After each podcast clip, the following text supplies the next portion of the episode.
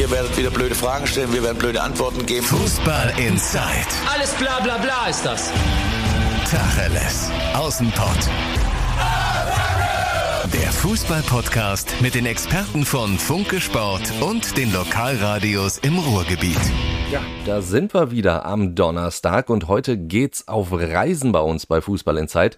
Es geht nämlich in die Schweiz. Da ist nämlich der Kollege Marian Laske im Dortmunder Trainingslager. Hi Marian. Ja, hallo. Guten Tag. Ich bin Timo Düngen, bin der Mann aus dem Radio. Bei uns beiden in der Runde kann ich ja gar nicht sagen. Es wäre sonst eine sehr, sehr kleine Runde. Marian, wenn ich jetzt hier so in meinem äh, Homeoffice aus dem Fenster gucke, Wetter in Deutschland im Ruhrgebiet so lala, wie sieht es bei dir aus? Äh, heute ein sehr, sehr schöner Tag. Äh, 25 oh. Grad und Sonne. Gestern hat es geregnet, aber insgesamt äh, würde ich sagen, war die Woche eigentlich wettertechnisch äh, ganz gut. Also es war jetzt hier nicht heiß oder dauerhaft Sonne, aber es war jetzt auch nicht total verregnet und ähm, ja, immer mal kam die Sonne raus und das ist ja dann eigentlich ganz angenehm. Auch für die Spieler ist es natürlich angenehmer, wenn jetzt hier nicht 32 Grad die ganze Zeit sind. Ähm, von daher war es eigentlich äh, wettertechnisch auf jeden Fall ganz gut. Da kann ich nicht klagen. Klingt nach optimalem Fußballwetter und optimalem Reporterwetter. Wie ja, genau. Wie sehen denn bei dir überhaupt so die Tagesabläufe aus und vor allen Dingen natürlich auch, auch bei der Mannschaft? Ähm, ja, es ist verschieden. Ne? Also es sind ähm, jetzt für die Mannschaft äh, heute, morgen ist ähm, Krafttraining und am Nachmittag haben sie eine normale Einheit. Gestern war nur morgens Training und der Nachmittag war frei.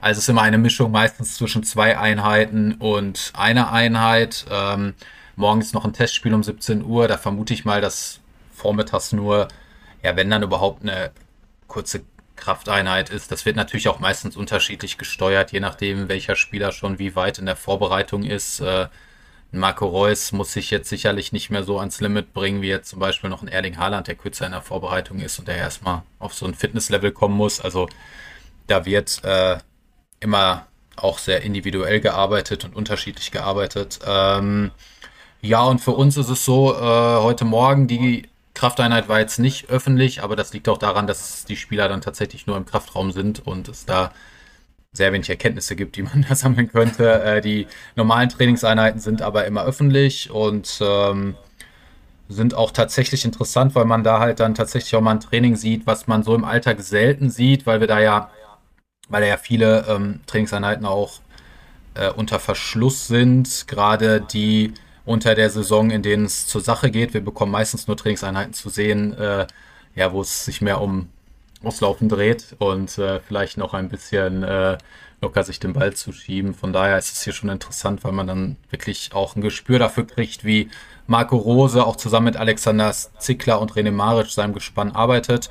Ähm, ja, und am Mittag sind in der Regel Medienrunden. Ähm, Genau, heute kommt Emre Can, der ja wieder da ist nach seinem verlängerten Urlaub aufgrund der EM. Gestern war Hans-Joachim Watzke in der Medienrunde. Ähm, ja, und dann hat man schon Zeit, sich mal in Ruhe mit denjenigen auszutauschen. Ähm, ja, und wir hatten ein Interview mit Yusufa Mokoko, da kann ich ja vielleicht schon mal ein bisschen Werbung machen. Das wird morgen auf allen Online-Kanälen äh, zu lesen sein. Das auf jeden Fall sehr, sehr interessant werden wird. Da bin ich mir sehr, sehr sicher, weil es ist ja wirklich ein sehr, sehr interessanter junger Mann, der ja vielleicht genau. jetzt dann zur neuen Saison ja auch noch ein bisschen mehr reinrückt in die Dortmunder Mannschaft. Wird ehrlicherweise schwierig. er ja. selbst geht davon aus, so viel kann ich jetzt schon mal spoilern, ähm, beziehungsweise ist, ist ja wirklich auch ein Typ, der sehr ehrgeizig ist und viel spielen will, aber es wird schwierig. Er hat natürlich den Vorteil, dass Marco Rosa auch ganz gerne mit einer Raute spielt oder beziehungsweise mit zwei Spitzen vorne. Das erhöht natürlich die Chance, weil ehrlicherweise, wenn nur mit einer Spitze gespielt wird und Erling Haaland fit ist, dann ist es sehr schwierig. Dann Erling Haaland kommt natürlich niemand vorbei, aber es ist jetzt halt nun mal auch Daniel Mahlen verpflichtet worden, der halt auch im Zentrum spielen kann oder auch bei zwei Spitzen als Stürmer. Ähm, also Yusufa Mokoko wird seine Einsatzzeiten bekommen. Es ist ja sowieso etwas Besonderes, in so einem Alter schon ein Bundesliga-Tor erzielt zu haben. Zwei ja. sogar, ne, meine ich. Jetzt nichts Falsches ja, sagen. Zwei genau. Ja, und äh, ja, und auch da schon Einsatzzeit zu sammeln. Er wird auch in der nächsten Saison seine Spielzeit bekommen. Aber er wird jetzt sicherlich noch keine prägende Figur, dafür ist die Konkurrenz dann zu stark.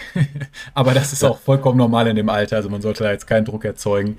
Man merkt aber, er selbst möchte. Also er will am liebsten immer spielen. Ist ja erstmal eine gute Grundeinstellung. Absolut. Und er ja. hat ja auch noch die Zeit, äh, dann eine prägende Figur in Dortmund zu werden. Er hat unendlich viel Zeit. Er ist so jung, also wirklich, das muss man ganz klar sagen. ja.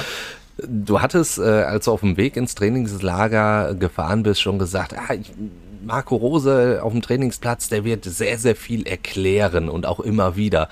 Hat sich diese ja, äh, Vorhersehung bestätigt bei dir? Ja.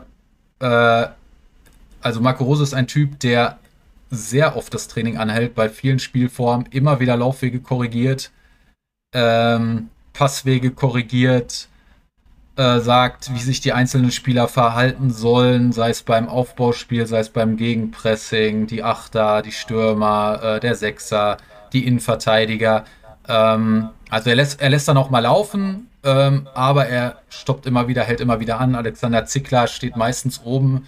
Die haben so einen Turm außerhalb des Platzes aufgebaut, wo man dann von oben drauf schauen kann. René Maric steht an der Seitenlinie und oft greifen die sich dann auch nochmal einzelne Spieler heraus und erklären denen was. Äh, Alexander Zickler kümmert sich als ehemaliger Stürmer meistens auch dann um die Stürmer, macht auch manchmal Einzeltraining, Kopfballtraining, Abschlusstraining, auch mit Erling Haaland. Ähm, ja, und also Marco Rose ist auf jeden Fall ein sehr detailreicher Trainer, beziehungsweise er legt halt dann sehr viel Wert darauf, immer wieder zu korrigieren, wenn er merkt, da läuft etwas schief, etwas Grundlegendes äh, und das muss eigentlich anders laufen. Und klar, er ist jetzt neu, er muss seine ganze Idee äh, einimpfen. Er ist jemand, der einen sehr aktiven Fußball spielen möchte. Das ist natürlich sehr schön, birgt aber natürlich dann auch immer sehr viele Gefahren, denn das Niveau in der Bundesliga ist schon so hoch, dass sich dann fast jeder Spieler, wenn, wenn sich der BVB nicht richtig verhält, gerade beim Anlaufen, da kann sich fast jede Mannschaft hinten schon rausspielen. Also so groß ist das Niveau in der Bundesliga schon. Ja. Und von daher, klar, äh, muss, äh, müssen dann natürlich auch die Abstände immer passen. Jeder Spieler muss wissen, wo er stehen muss, damit man eben nicht äh, in Konter läuft, beziehungsweise zu offen hinten ist. Ähm, ja, und daran arbeitet er gerade und es macht tatsächlich auch sehr viel Spaß, da zuzuschauen, ähm, weil es echt immer sehr intensive Einheiten sind ähm, und man auch schon direkt so ein Gespür dafür bekommt, was Marco Rose gerne möchte. Wie viel Idee von äh, Marco Rose erkennst du denn wirklich schon auf dem Platz? Also die, dieses Anlaufen, wie du, wie es so. Genau, ja, ehrlicherweise, also man muss tatsächlich sagen, in den, äh, in den Testspielen hat man davon bis jetzt noch nicht viel gesehen. ja. Es ist aber natürlich, man hat natürlich derzeit auch äh, immer eine Mannschaft, die sehr zusammengewürfelt ist, weil ja viele, viele Spieler erst sehr spät gekommen sind und dann oft Jugendspieler, U23-Spieler dazwischen waren, ähm, andere Spieler erst kurz kurz zuvor gekommen sind und ähm, da muss man ehrlich gesagt sagen, auch gegen Bilbao und so äh, konnte man von einem jetzt noch nicht viel erkennen. Äh, man sieht es aber auf jeden Fall im Training, dass er äh, gerade auch so Anlaufverhalten äh, immer wieder in verschiedenen Konstellationen äh, übt. Mal ganz vorne in erster Linie, mal etwas zurückgezogen, so ab der Mittellinie. Ähm, man merkt also, dass er auch da flexibel sein will. Also er will jetzt auf keinen Fall, äh, dass seine Mannschaft durchgängig presst. Das ist ja auch schwer möglich, sondern er versucht hier halt äh, ja, verschiedene Art und Weisen beizubringen, dass man in jeder Phase des Spiels möglichst flexibel auch auf den Gegner reagieren kann. Ähm, ja, und das, das merkt man halt gerade. Man muss aber ehrlicherweise zu klar sagen, in den Testspielen, die bis jetzt stattgefunden haben, hat man davon noch nicht so viel gesehen. Aber es ist halt auch echt eine sehr komplizierte Vorbereitung und ja, jeder Spieler aus dem Kader ist gefühlt irgendwie auf einem anderen Stand.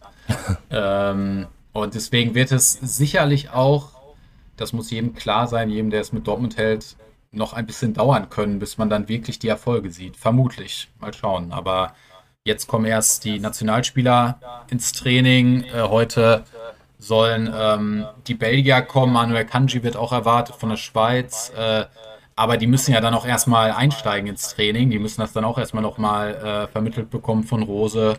Und nächste Woche ist schon DFB-Pokal gegen Wiesbaden und dann geht schon die Liga los. Sprich, das wird sicherlich am Anfang noch etwas holpern. Das kann ich mir nicht anders vorstellen. Also du stellst dich so ein bisschen auf so einen kleinen Ruckelstart ein. Mal schauen. Es kann natürlich auch sein, dass sich manchmal ist es ja auch so, dass direkt eine gewisse Euphorie irgendwie entwickelt mit dem neuen Trainer und äh, ich meine, dass die Qualität der Mannschaft da ist, hat sie ja auch am Ende der letzten Saison natürlich noch einmal eindrucksvoll unter Beweis gestellt.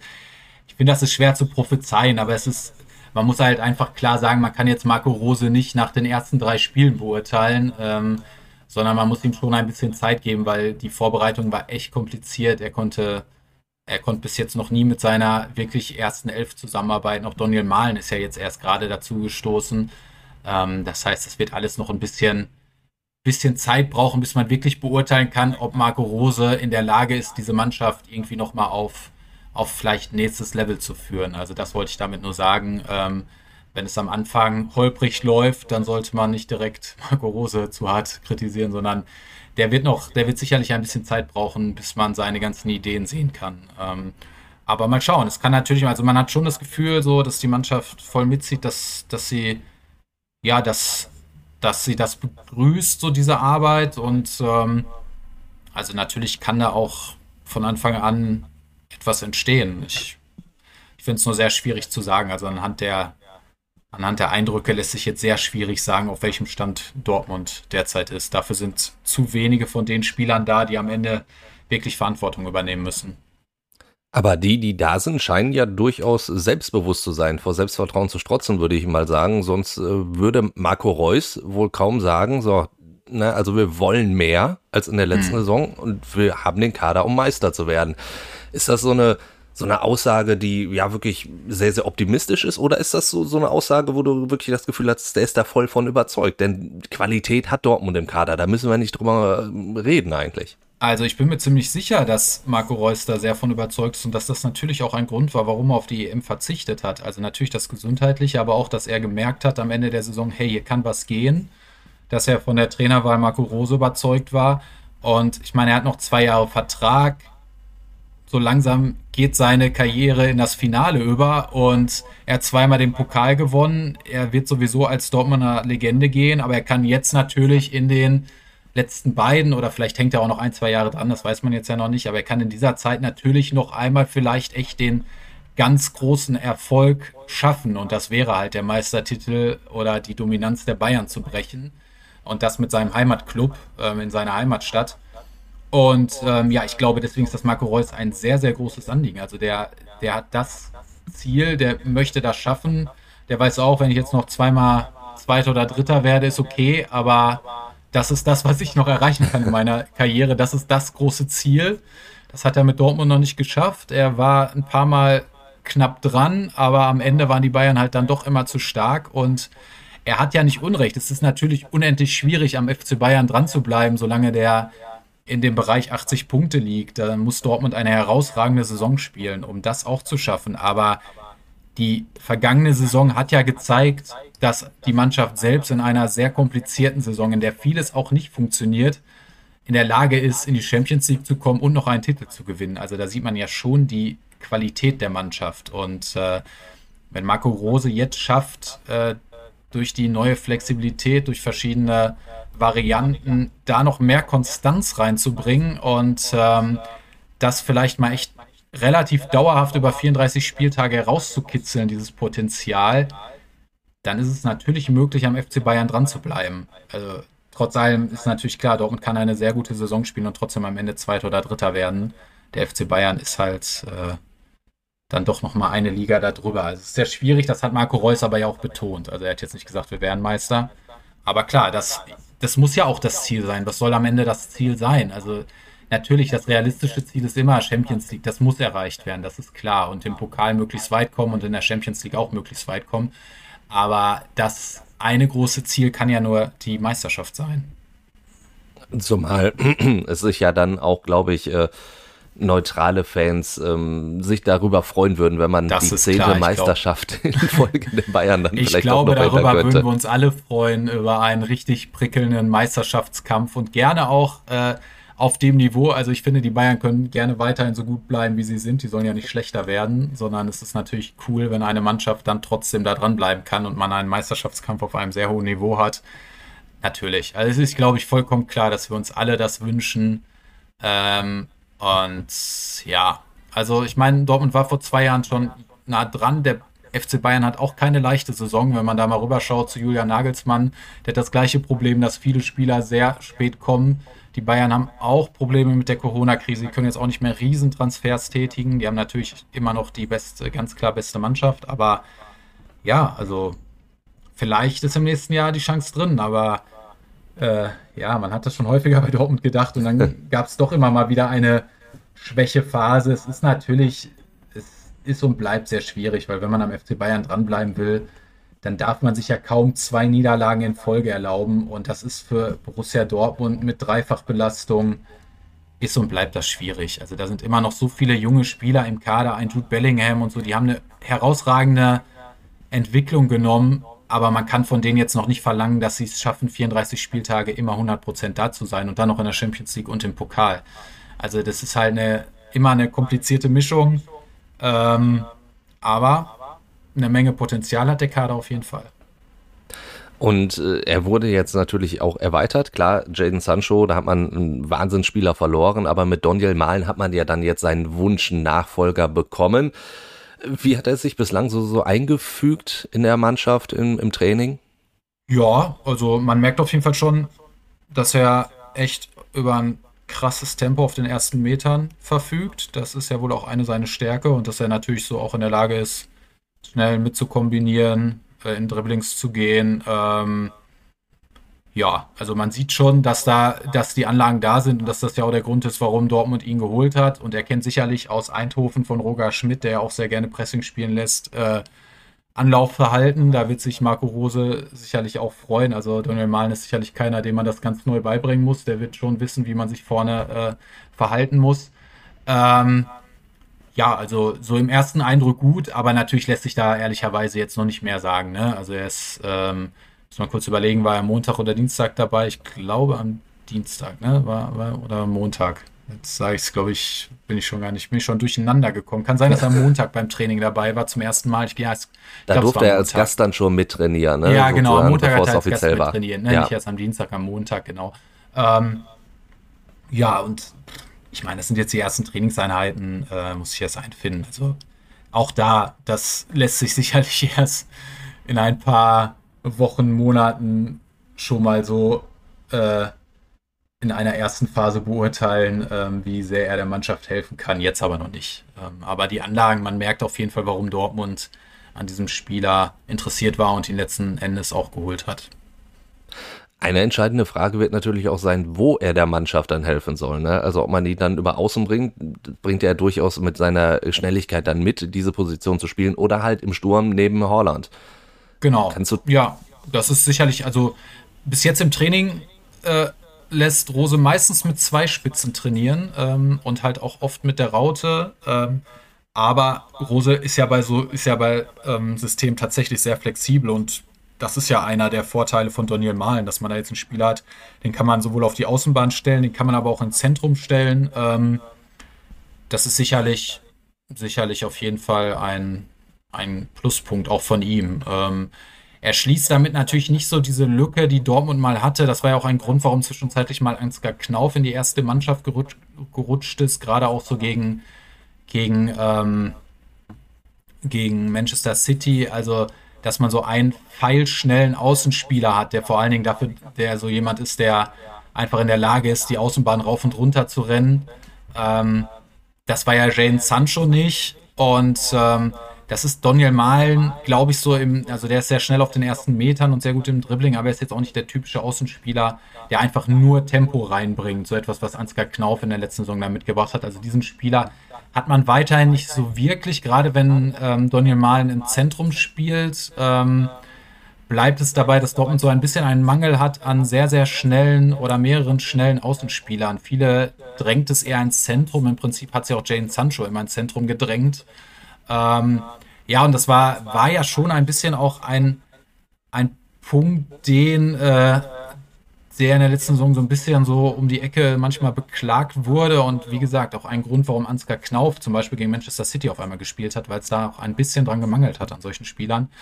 Ähm, ja, die Lücke bleibt im Kader, genauso wie man ja ehrlicherweise sagen muss, dass so ein großer, massiger, wuchtiger Typ Steffen Tigges eigentlich auch fällt, sprich Steffen Tigges ist, fehlt, ist im Kader, aber der wird natürlich wenig, wenig Einsatzzeiten sammeln. Und Daniel Mahlen ist ja jetzt auch nicht der große, wuchtige Stürmer, ähm, den man auch mal vorne reinwerfen kann, aber das muss natürlich nicht schlecht sein, weil man ja natürlich über viele andere Wege auch Tore erzielen kann.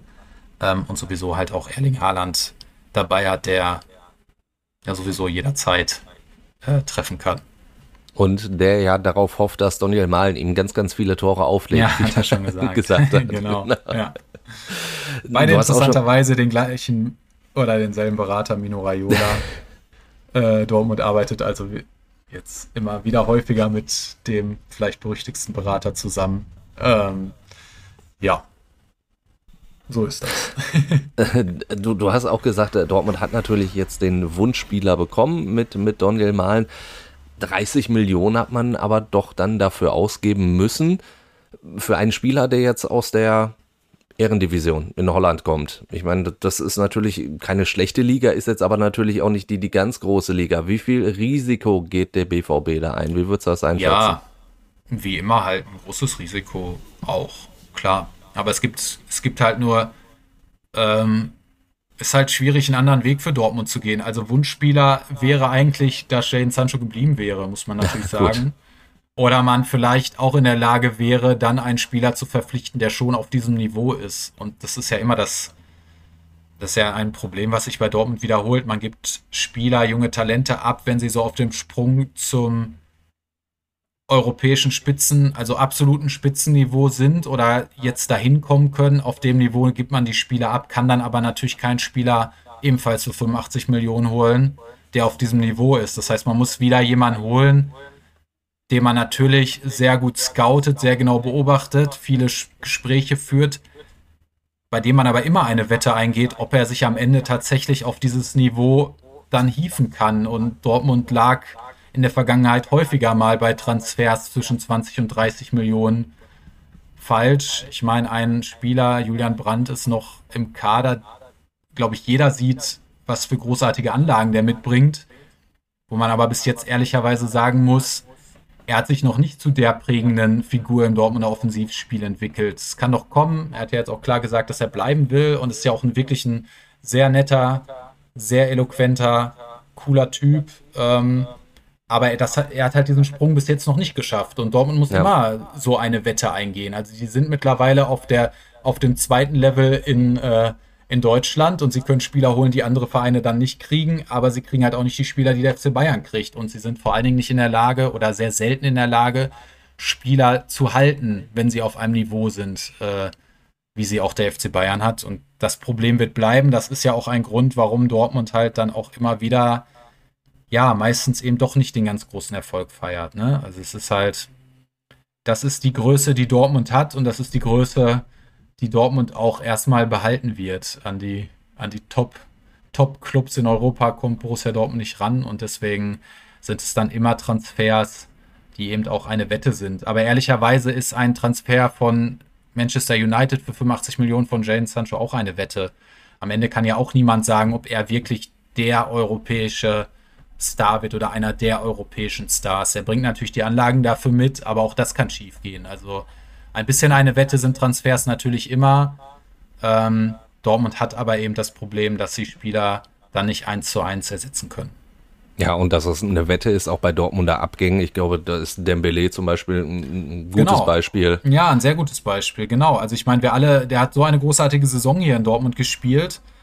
Ähm, ja, und bis jetzt wird sich Barcelona sicherlich manchmal gefragt haben, ob das nicht sehr viel Geld war. Äh, für jemanden, der bis jetzt auch noch nicht äh, die groß, also natürlich, er hat, glaube ich, auch mal Phasen gehabt, in denen er wirklich nicht so schlecht gespielt hat, aber wenn man so viel Geld für einen Spieler ausgibt, dann hofft man ja eigentlich, dass er äh, im Prinzip soll er jemand Prägen sein, der ja. jemand zu großen Titel, zu großen Titeln trägt. Ne? Ja. Ähm, ich würde noch mal einmal einhaken wollen, weil wir natürlich auch so über Julian Brandt gesprochen hätten. Du hast ihn jetzt schon angesprochen er hat jetzt gesagt, er, er bleibt. Also dieses Thema, ein Wechsel, der im Raum stehen könnte, hätte er ja nie ins Gespräch gebracht. Es soll da ähm, Interessen vom AC Mailand gegeben haben. Julian Brandt ist ja jetzt auch schon nicht mehr der allerjüngste, muss man ja fast sagen. Mitte 20 ist er jetzt, glaube ich, mittlerweile schon. Ist das jetzt so die, die letzte Saison, wo Julian Brandt vielleicht diesen Sprung machen kann? Oder wo man auf Dortmunder Seite äh, hofft, dass er den machen wird? Naja, er ist 25. ja, äh, nee, hat natürlich noch ein paar Spielzeiten, äh, aber klar, ich weiß ja, was du meinst. Er hat auch noch einen Vertrag bis 24. Ähm, man hat es ja jetzt bei Mahmoud Tahut gesehen, der ja auch seinen Vertrag jetzt verlängert um ein Jahr. Das auch noch in einer Phase, in der schon kaum noch jemand, ähm, äh, kaum noch jemand daran glaubt, dann vielleicht doch noch mal so ein Sprung kommen kann. Äh, ne? also, aber klar, für Julian Brandt ist es schon eine sehr wichtige Saison, zumal er eben jetzt auch einen Spieler hat, ähm, ach, ein Spieler, einen Trainer hat mit Marco Rose, der eben ganz gerne auch eine Raute spielen lässt. Das heißt, dann hat man im Prinzip vier Spieler im Mittelfeld und so eine Art zwei Achter. Das könnte ihm natürlich eigentlich entgegenkommen, weil er eben ja auch ein Spieler ist, der eigentlich nicht gerne außen spielt, sondern gerne im Zentrum spielt und dann ja auch wirklich ist ja sehr ballsicher, sehr kombinationsstark. Ähm, also da öffnen sich für ihn sicherlich Chancen, ähm, auf mehr Einsatzzeit zu kommen. Andererseits ist natürlich Marco Rose auch einer, der eine Menge Wert auf die Arbeit gegen den Ball legt. Und da ist Julian Brandt manchmal sehr gut und manchmal auch erschreckend schwach. Immer so ein bisschen schwankend. Ähm, ja, und da muss er sich natürlich extrem verbessern. Ähm, sonst wird er auch Probleme haben, sich zum Beispiel gegen einen Jude Bellingham durchzusetzen, der so beides mitbringt. Ähm, also ja, klar, für Julian Brandt ist es eine extrem wichtige Saison. Er war noch nicht mal bei der EM dabei und das ist so ein großartiger Spieler. Das kann ihn natürlich nicht zufriedenstellen, logischerweise. Und er ist ja auch nach Dortmund gekommen, um nochmal so ein, so ein nächstes Level zu erreichen. Ähm, das hat er bis jetzt noch nicht geschafft, aber ich denke, es ist vollkommen logisch aus Dortmunder Sicht, dass, dass Julian Brandt bleibt, gerade weil ja Rosa auch gerne mal den Fokus aufs Zentrum legt, weil er auch immer noch jemand ist, dem man ganz klar das Potenzial bescheinigen kann, äh, äh, Großes zu erreichen. Also ich denke, es macht auf jeden Fall Sinn, jetzt noch ein, zwei Jahre zu versuchen, zusammenzuarbeiten und mal schauen. Vielleicht kitzelt ja Rose etwas in Julian Brandt wach. Ich denke, cool wäre es auf jeden Fall, weil das echt ein, ein toller Spieler ist, dem es eigentlich auch eine Menge Spaß macht zuzuschauen, wenn er in Topform ist. Ja, an, an guten Tagen ist, ist Julian Brandt natürlich wirklich ein, ein Wahnsinnsspieler, den man dann auch sehr, sehr gerne im Dortmunder Trikot zuschaut. Du wirst im Dortmunder Trainingslager, ich meine, du bist am Freitag angekommen, äh, ja auch geguckt haben, was der Dortmunder Rivale gemacht hat. Schalke hatte den Auftakt gegen den HSV. Und ja, wir kommen jetzt zu den Tipps und, und da ist mir aufgefallen, du hast sehr richtig getippt. Also du hattest äh, auf eine Schalke Heimniederlage getippt. Und ja, ich, ich muss sagen, ich, ich persönlich, ich hatte ja auf einen Schalker Sieg getippt, auf einen 3 zu 1 und war natürlich hinten raus dann schon ziemlich enttäuscht. Also es, es waren Ansätze da bei den Schalkern, wo ich gedacht habe, ja, genau, das ist das, was ich gesagt habe. Ne? Du hast mit Terode, mit Bülter, hast du natürlich vorne richtig viel Qualität gehabt. So ist ja auch das Tor entstanden zum 1 zu 0 dann kam natürlich die Verletzung von Danny Latzer, die schon wirklich sehr, sehr schwer reingehauen hat. Und hinten raus hat man sich gefragt, ja gut, aber spielt Schalke denn auch noch Fußball? Also da, da funktionierte ja gar nichts mehr. Ja, da hat man schon gesehen, dass HSV in dem Moment die reifere Mannschaft war, auch wenn man natürlich sagen muss, äh, aufgrund der, der Schalke schon die Qualität dann hat, auch so ein Spiel trotzdem unentschieden zu spielen oder zu gewinnen. Also merkt man schon, da ist jetzt nicht eine völlige Schieflage im Kader. äh, und äh, auch Terodde hat direkt getroffen. Ich denke, sowas ist auch sehr wichtig, ne, weil es kann natürlich einer sein, der dann auch da den Unterschied macht. Aber klar, also da war Hamburg deutlich reifer, die wussten deutlich mehr. Die hatten ja auch fast nur den Ball und wussten damit mehr anzustellen. Und Schalke wird jetzt auch bald Spiele haben, in denen sie sehr viel den Ball haben werden in der zweiten Liga, in denen sich die anderen Mannschaften zurückziehen werden. Und ja, da wartet noch viel Arbeit. Äh, das war auf jeden Fall ein Vorgeschmack, dass das alles nicht leicht wird. Aber ich denke, das war ja jedem klar. Jetzt direkt gegen Holstein Kiel ist natürlich schon wieder, ist natürlich schon wieder Druck. Ich denke, es ist sehr wichtig, dass die Schalker auf jeden Fall versuchen, die Ruhe zu bewahren, selbst wenn das jetzt in Kiel auch schief geht. Ähm, man hat eine neue Mannschaft, die echt an vielen Stellen neu zusammengestellt ist. Es braucht, wird natürlich eine gewisse Zeit brauchen, äh, es wird jetzt nichts bringen, schon wieder in totale Unruhe zu verfallen, aber wir wissen selbst, dass das ein Verein ist, ja. der zur Unruhe neigt und deswegen ist natürlich jetzt schon eine, ist natürlich schon ein gewisser Druck da, wenn man jetzt auf das Spiel in Holstein Kiel guckt. Und Kiel war auch echt eine Mannschaft, die im letzten Jahr eine Menge mitgebracht hat und auch echt spielerisch sehr gut war. Es wird auch wieder keine leichte Aufgabe, definitiv nicht. Äh, ja, also diese zweite Liga, aber das war jedem klar, die ist sehr eng, die ist, die ist auch teilweise natürlich schon auf einem gewissen Niveau. Also leicht wird es natürlich nicht, das ist klar. Ähm, ja, mal schauen. Mit Latza, das ist natürlich sehr bitter. Das, ja. ist, das tut mir für ihn leid, tut mir für den Club leid. Das ist natürlich sehr bitter, ja, klar. Was ist dann dein Tipp bei Holstein Kiel? Ich meine, die Kieler sind ja auch nicht optimal in die Saison gestartet, ja, haben stimmt. Äh, auf St. Pauli richtig äh, eine Reise gekriegt, 3-0 verloren. Stimmt. Dazu ist natürlich die Kieler Mannschaft auch nicht mehr die aus der letzten Saison. Die haben natürlich auch wichtige Spieler verloren mit, mit, Lee oder mit Yannis Serra. Also das ist natürlich jetzt auch nicht mehr ganz so stark wahrscheinlich. Also, ja, das, äh, da hast du natürlich recht. Ich tippe jetzt mal ein 1-1. Äh, und dann hätte Schalke den ersten Punkt. Dann. würde, würde wahrscheinlich noch nicht für die ganz große Euphorie dann wieder sorgen, Nein, aber es wäre zumindest ein bisschen reichen, Ruhe. aber es wäre auf jeden Fall ein Weg, in diese Liga reinzukommen. Ähm, ja, das ist jetzt mal mein Tipp. Ähm, mal schauen. Ich komm, ich, ich bleibe optimistisch aus Schalker Sicht und sage, das wird so ein ganz, ganz dreckiges 1 zu 2.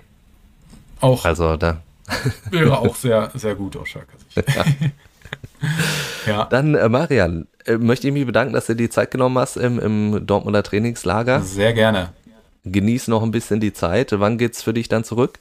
Äh, morgen geht's zurück, tatsächlich. Also, genau. Dann, dann wieder zurück äh, in die Heimat. Und dann ist ja schon in der nächsten Woche, beginnt ja schon die Saison mit dem DFB-Pokal.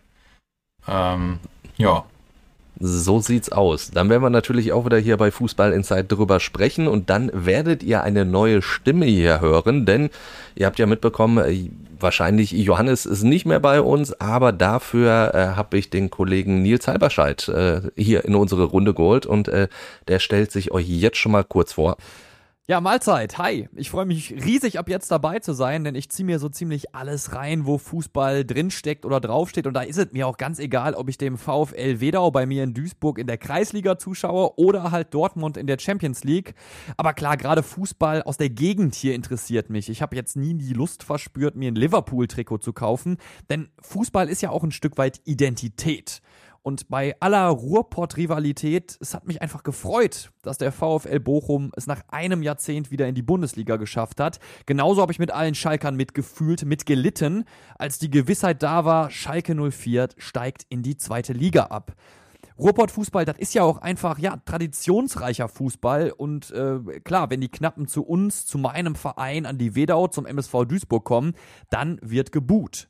Am Ende gibt es aber außerhalb des Stadions und abseits vom Platz dann wieder eine ganze Menge Pott-Solidarität. Und deshalb freue ich mich ab jetzt hier bei Fußball Insight die Reise von Bochum in Liga 1, die Mission direkter Wiederaufstieg von Schalke 04, den Verlauf der neuen Drittligasaison für den MSV Duisburg und viele weitere Pottvereine mitzubegleiten. Und natürlich freue ich mich auch drauf, fleißig zu diskutieren. Jo, also dann nächste Woche dann mit Nils und Marian, dir eine gute Heimfahrt morgen und ich sag mal dann bis die Tage. Ciao, ciao. Bis die Tage. Ciao.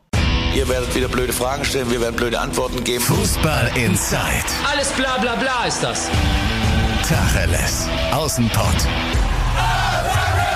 Der Fußball-Podcast mit den Experten von Funke Sport und den Lokalradios im Ruhrgebiet.